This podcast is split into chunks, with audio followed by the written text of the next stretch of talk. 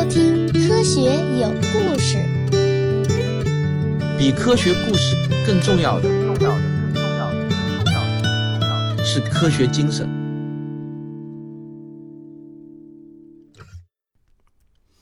二零零一年十月二日，中国人正在享受着一年一度的国庆假期，而大洋彼岸的美国人民却显得有点忧心忡忡，因为就在三个星期之前的九月十一日，恐怖分子劫持了四架民航客机，制造了震惊全世界的九幺幺恐怖袭击事件。恐怖袭击啊，就像一团不散的阴云，笼罩在美国的上空，让整个社会人心惶惶。亚特兰蒂斯医疗中心主任、传染病学家布什站在办公室的落地窗前，清晨的阳光从窗外射进来，照在他的脸上。这几天，布什教授有点儿心神不宁。前不久呢，他刚刚参加了一个由美国疾控中心发起的会议，会上就专门讨论了恐怖分子使用致命细菌和病毒发起恐怖袭击的可能性。他透过窗子看着窗外的城市。现在美国全境都增加了对机场和公共设施的安保措施，但是他清楚的知道，防止一场生物恐怖袭击比防止劫机的难度那要大得多了。突然啊，一阵急促的电话铃声打断了布什的思绪。他接起电话，听筒里传来了一个急切的声音：“布什教授，有一列奇怪的脑膜炎病例需要您参与会诊。”患者是四个小时前入院的，高烧不退，现在已经是昏迷不醒了。您是否能马上过来看一看呢？一个不好的念头在布什教授的头脑里划过，他摇摇头，觉得自己可能想多了。他放下电话，马上就赶往了病区。当他赶到的时候啊，病人已经上了呼吸机了。根据病历显示，患者名叫史蒂文斯，今年六十三岁。他在住院之前已经连续发烧四天了。凌晨的时候呢，史蒂文斯感觉头晕，并且开始呕吐。他的妻子这才带他到医院来接受治疗。很快，病人的脊髓液图片就显示在显微镜的视野里。看着显微镜下那一串串形状好像竹节、没有一丝边毛的杆状细菌，布什教授的手禁不住抖了起来，因为他看到了他最不愿意看到的东西。布什教授马上喊来了助手，说道：“快！”马上把脑脊髓液样本送到杰克逊维尔州立实验室去。对了，先给疾控中心打电话，让他们抓紧时间派人过来。两天后，这名患者史蒂文斯不治去世。由于这种疾病实在太恐怖啊，疾控中心特地召开了新闻发布会。在会上，公共服务部的部长汤普森声称，这只是一个孤立的病例，感染可能来自于没有处理过的羊毛。目前没有证据表明。亚特兰蒂斯是存在生物恐怖袭击，民众可以无需恐慌。但是这样的新闻报道却让公众更加恐慌了。在舆论的压力下，疾控中心对上万名密切接触者进行了检测。然而这一切啊都太迟了，生物污染已经无法阻止，多处政府机构被迫关闭，光是用于环境清理的费用就高达六千五百万美元，而直接经济损失更是高达十亿美元。那么，到底是什么疾病引发了如此大的公共灾难呢？这个恐怖的疾病名字叫做炭疽病，引发这种疾病的病原体名叫炭疽杆菌。也许你对这种疾病已经非常陌生，那就让我从头给你讲起。炭疽是一种非常古老的病菌，炭疽的命名也是来源于希腊语，这个词的本意就是煤炭。患上了炭疽病的病人，皮肤上会出现斑疹或者水泡。随着病程的发展啊，患病的皮肤区域会向外扩大，并且呢结成黑色的像煤炭一样的结痂，这就是炭疽病名称的来历。在圣经里呢，就曾经记载过一段上帝给牲畜降灾的故事，牲畜的瘟疫传染给了人类，患者的皮肤上就出现了黑色的像煤炭一样的皮肤损伤。现代学者们基本上已经肯定，圣经里的这段描述啊，确实就是炭疽病。因为除了被感染后的皮肤颜色符合炭疽病的特征之外，从患病的牲畜向人类传播，这也是炭疽病的重要特点。作为一种人畜共患的急性传染病，炭疽病很可能啊从人类开始豢养牲畜的时候就开始在社会上流行了。此后的三千年里，炭疽病就像幽灵一样，时常出现在人类社会中。但是在古代文献中，关于炭疽病的可靠记载却不太多。这是因为患上炭疽病的人，因为感染方式的不同，也会表现为完全不同的症状。被古人们格外关注的，主要指的是通过皮肤感染能让皮肤伤口发黑的炭疽病，因为这个症状实在是非常的特殊，很容易与其他疾病区分开来。但是啊，如果患者是因为从口鼻吸入了炭疽芽孢而感染，那么临床表现就是打寒战、发高烧，并且伴随呼吸困难。如果患者是因为吃了患病的牲畜的肉而感染的，那么临床表现呢就类似急性肠炎的症状。现在我们把通过呼吸道感染的炭疽病叫做肺炭疽，把因为食物感染的炭疽病叫做肠炭疽。这两种炭疽病几乎无法在古代文献里找到蛛丝马迹。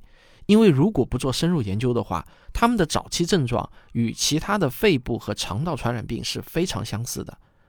十九世纪中叶，随着工业革命的推进呢，牛羊养殖场的规模也变得越来越大。当时的人们观察到，养殖场、毛纺厂、皮革厂的工人们常常会患上一种让皮肤溃烂变黑的怪病。由于剪羊毛的工人们患病率最高，所以呢，也就被称之为毛工病。当时的很多医生都意识到，牛羊的皮毛与患病的工人之间似乎存在着一些因果关系，但是他们的研究却始终没有进展。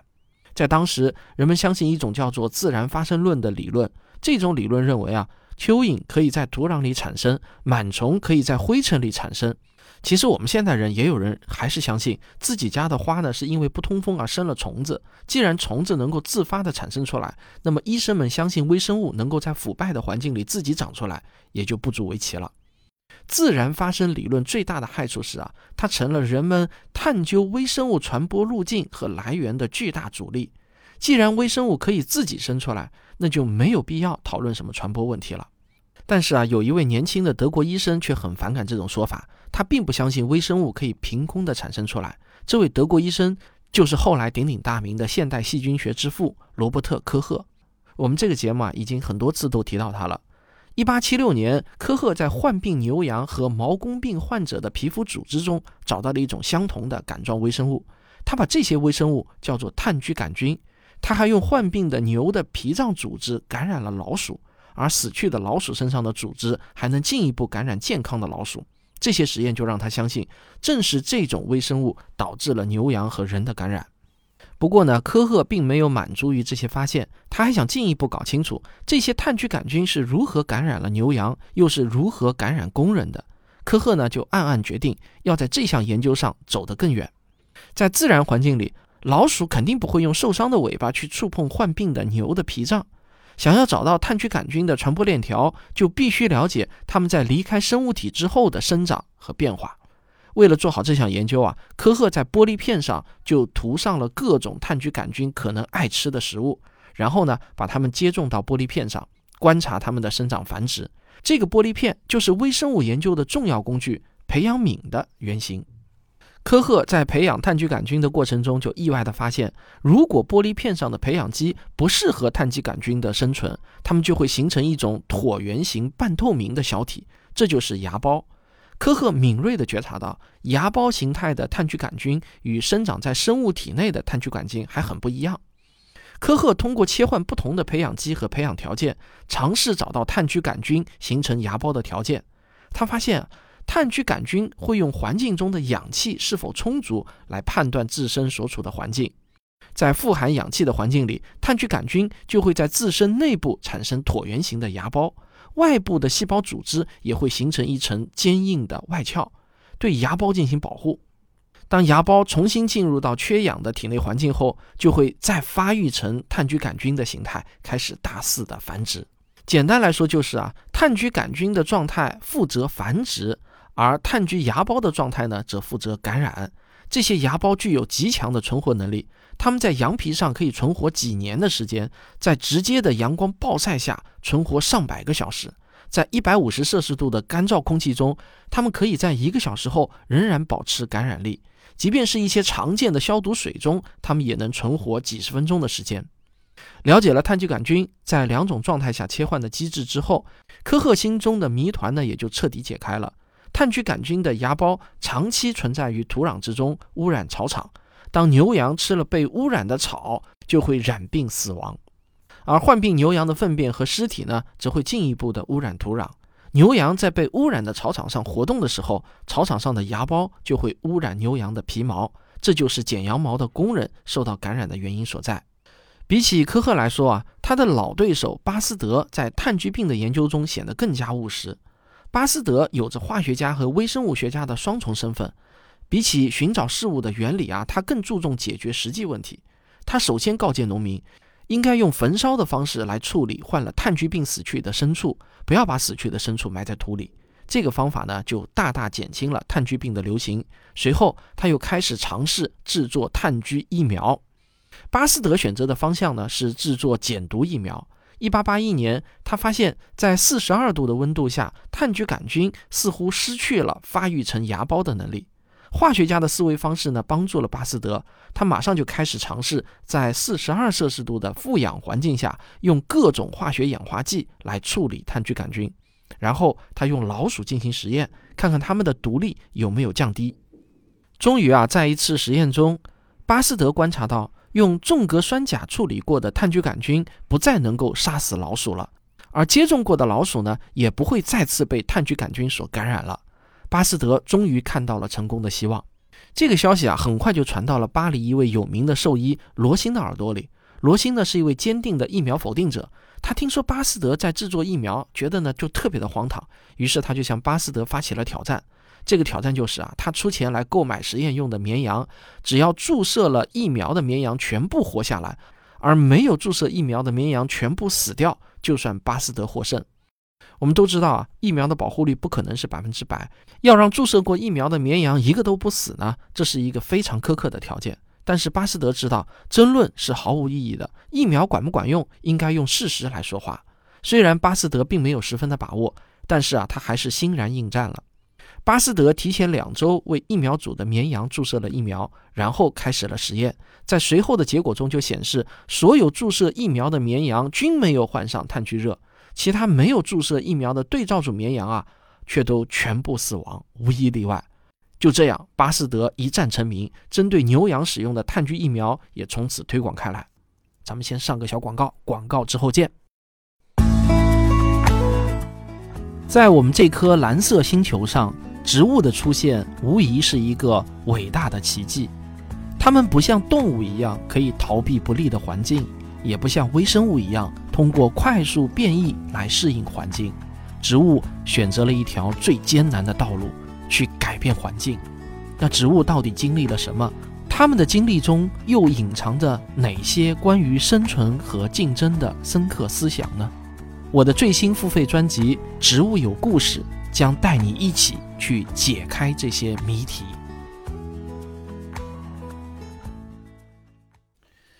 仅仅在一八八二年初，法国就有八万多头绵羊注射了巴斯德研究所提供的炭疽疫苗。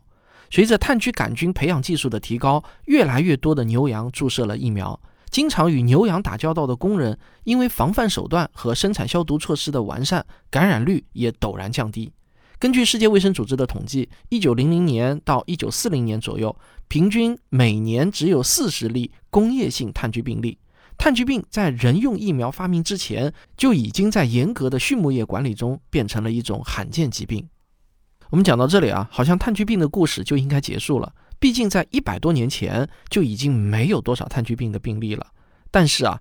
炭疽杆菌作为一种能够广泛感染哺乳动物的病菌，却有着非常多的天然宿主，再加上炭疽芽孢有着强大的生存能力，这就注定了炭疽病不可能被彻底消灭。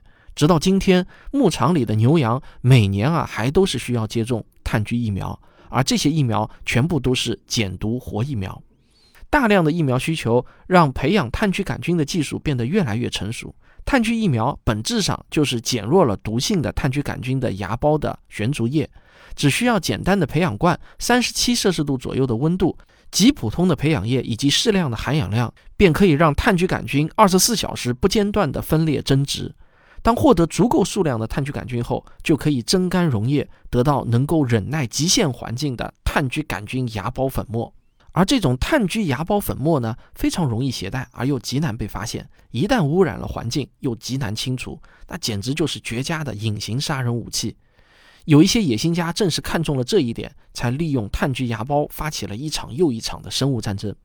第一次世界大战期间，德国人就特地派出人员在协约国军队的战马草料中撒下了这种神秘的芽孢粉末，但不知为何啊，笨拙的德国人呢却阴差阳错地毒死了自己的大量马匹。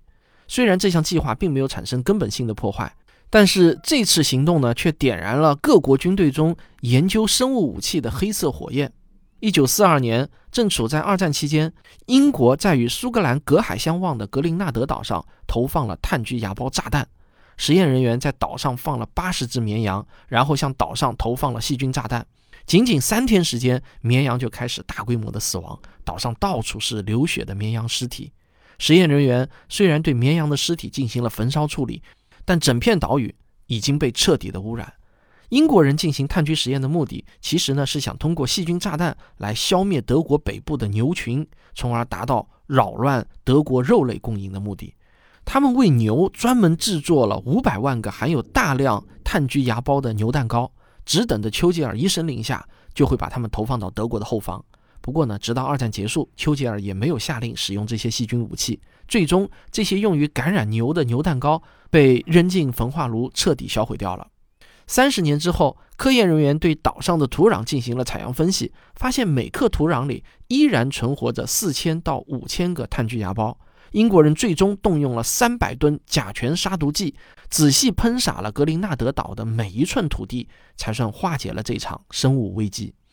与英国灭杀德国牛群的计划相比呢，身为二战轴心国的日本则要残忍得多。他们成立了七三幺细菌部队，以研究疾病防治和饮水净化作为伪装，对超过五千名中国平民及战俘实施了惨无人道的人体细菌试验。一九四零年到一九四四年间，侵华日军多次发起大规模的细菌战，范围遍及我国的山东、浙江、湖南等地，造成了至少二十万人的死亡。为了应付可怕的细菌战，用于人类的炭疽疫苗终于是提上了研发日程。第一款人用炭疽疫苗是苏联在上世纪三十年代末开发出来的，四十年代初就正式投入了使用。战争结束后，生物武器的使用得到了国际组织的关注。一九六九年，美国总统尼克松下令终止了美国的生物武器研发计划。这项政令不仅停止了进攻性生物武器的研发，还销毁了现存的生物武器，只有少量的病菌样本被保存了下来，供医疗研究使用。一九七一年九月二十八日，美国、英国和苏联等十二个国家向联合国大会提出了禁止生物武器公约草案。现在呢，已经有一百八十三个国家成为缔约国，可怕的炭疽战争终于是归于平静。可惜的是啊，人类从未真正吸取过教训。发生在二零零一年的炭疽恐怖袭击事件，让人类明白，我们必须对生物恐怖袭击时刻保持着警惕。二零零一年九月二十五日，九幺幺恐怖袭击事件才刚刚过去两周。《太阳报》的图片编辑鲍勃·史蒂文斯像往常一样来到他的办公室，在他的桌角上堆放着几封读者来信。史蒂文斯把信封拆开，想看看读者们有什么猛料报过来，但结果啊让他有点失望，没有什么有用的东西。尤其是最后一封信，里面只写了几行字，内容写了一些啊你阻止不了我们，我们有了炭疽之类的不着边际的话。史蒂文斯呢，毫不在意地把信件扔进了纸篓。然而两天之后，史蒂文斯就开始发烧，浑身的肌肉都疼得厉害。十月二日，病情不断加重的史蒂文斯被妻子送到了亚特兰蒂斯的医疗中心，这才发生了咱们节目开头讲的那个故事。在整个二十世纪啊，只有十八名美国人感染了这种炭疽病，他们中的大多数人啊，在有动物皮的工厂里工作。呼吸着从感染的山羊和绵羊的残余部分飘出来的看不见的芽孢，才会感染上炭疽病。每天坐在办公室前做文案工作的史蒂文斯几乎没有可能患上炭疽的可能，这绝对不是偶然的事件。所有在场的医生呢，都压抑不住自己的内心的惊慌，他们几乎就要喊出来：“天哪，这肯定是一场生物恐怖袭击！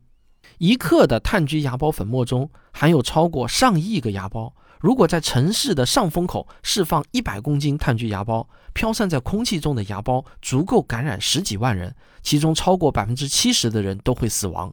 每延迟一分钟，都可能有更多的人被感染。防疫人员必须与时间赛跑。接到布什教授的报告以后，美国疾控中心就开始排查史蒂文斯两周内有过密切接触的所有人，他住过或者去过的所有地方都被翻了个底朝天。最后啊，《太阳报》的办公室被锁定了，防疫人员在办公室里找到了许多阳性样本，最终确定了那封奇怪的来信才是罪魁祸首。十月五日下午四点钟，鲍勃·史蒂文斯去世了。新闻有保留地披露了史蒂文斯的死因，但仍然在全国引发了恐慌。美国受到了生物恐怖袭击，那么这会是九幺幺惨案的延续吗？大量民众涌入药店购买抗生素，医院里挤满了排队打疫苗的人。发给史蒂文斯的信件来自于新泽西州的普林斯顿，警方立即行动排查了全城的六百个邮箱，终于找到了那个寄出信件的邮箱。所有尚未寄到的信件都被警方截获，其中还包括了两封寄给两位美国参议员的信，每一封信里都封存着上亿个炭疽芽孢。警方的快速行动救了两位美国参议员的性命。糟糕的是呢，由于邮件的传播，不少的建筑物都受到了炭疽杆菌的污染。为了彻底扑灭炭疽病，美国邮局启用了伽马射线灭菌技术和专用酶配方来处理邮件。整个净化工作耗时二十六个月，耗资更是高达一点三亿美元。纽约邮报和福克斯新闻洛克菲勒中心都安装了新型的新风系统，比如一种负压空气洗涤器来过滤炭疽芽孢。污染最严重的新泽西州普林斯顿邮局则一直关闭到了二零零五年三月。FBI 也介入了调查，面谈了九千多人，进行了六十七次搜查，发出了六千多张传票。最后呢，根据炭疽菌株的来源，大概率他们来自弗雷德里克的政府生物防御实验室。布鲁斯·爱德华兹·埃文斯这位科学家被列入最可疑的嫌疑人。正当真相似乎要被解密的时候，埃文斯却因为过量服用对乙酰氨基酚而自杀身亡。直到今天，这一事件的真相依然是扑朔迷离。但是，美国始终认为伊拉克是这次生物恐怖袭击的幕后黑手，并且以打击恐怖组织的名义，在2003年对伊拉克发动了战争。德国哲学家黑格尔说过：“历史给人的唯一教训，就是人们从未在历史中吸取过任何教训。”近年来，美国的德特里克堡生物实验室被屡次爆出从事非法的生化研究，国际社会呢也多次呼吁美国要开放实验室，让世卫组织参与调查。人类对生物武器的研究似乎从未停止过。回顾战胜炭疽的历史，我们一代又一代的科学家不甘于人类被细菌和病毒折磨，他们经历了一次又一次的失败，为我们构筑了细菌防疫的护城河。当我们正准备为成功喝彩的时候，技术的成果却又被野心家所窃取，为我们种下新的恶果。在野心家眼里，细菌只是与炸弹一样，是能够杀死敌人的武器。但实际上呢，每一个生物，它们都是活的生命。人类有人类的计划，但生命必然另有计划。生物武器最值得人类警惕的就是不可避免的失控。从二战的荒岛炭疽试验到美国炭疽恐怖袭击，每一次事件都可以看出，炭疽杆菌从来就没有按照人类的计划行动过。它们从来就不是人类的工具。它们写入基因的逻辑就是不断的复制自己。人类要对他们始终保持敬畏之心。好，这就是本期的科学有故事，咱们下期再见。科学声音。可能大家不知道，在中国要拍摄一部科学纪录片啊，有好几座大山要翻。第一座山呢叫资金山，拍片需要花钱，愿意给科普片买单的人和机构那实在是太少了。第二座山叫做拍摄许可山。科普片免不了要去各种各样的科研单位、科研工程拍摄，但是想要取得拍摄许可就相当的困难，特别是我们这种民间机构出品的片子。第三座山呢叫人脉山，科学家的性格啊很不相同，有些科学家特别热心于科普，但也有一些科学家刚好相反，如果没有上级打招呼，别说是拍摄了，就是想通个电话都非常的困难。我现在呢正在艰难的攀越第二和第三座山中。都是为了寻觅自然第二季嘛，每前进一步，我都倍感艰难，但每前进一步呢，也倍感欣喜。这时候，我真希望啊，自己有一个干爹啊，一个电话就能搞定的那种干爹。好，咱们下期再见。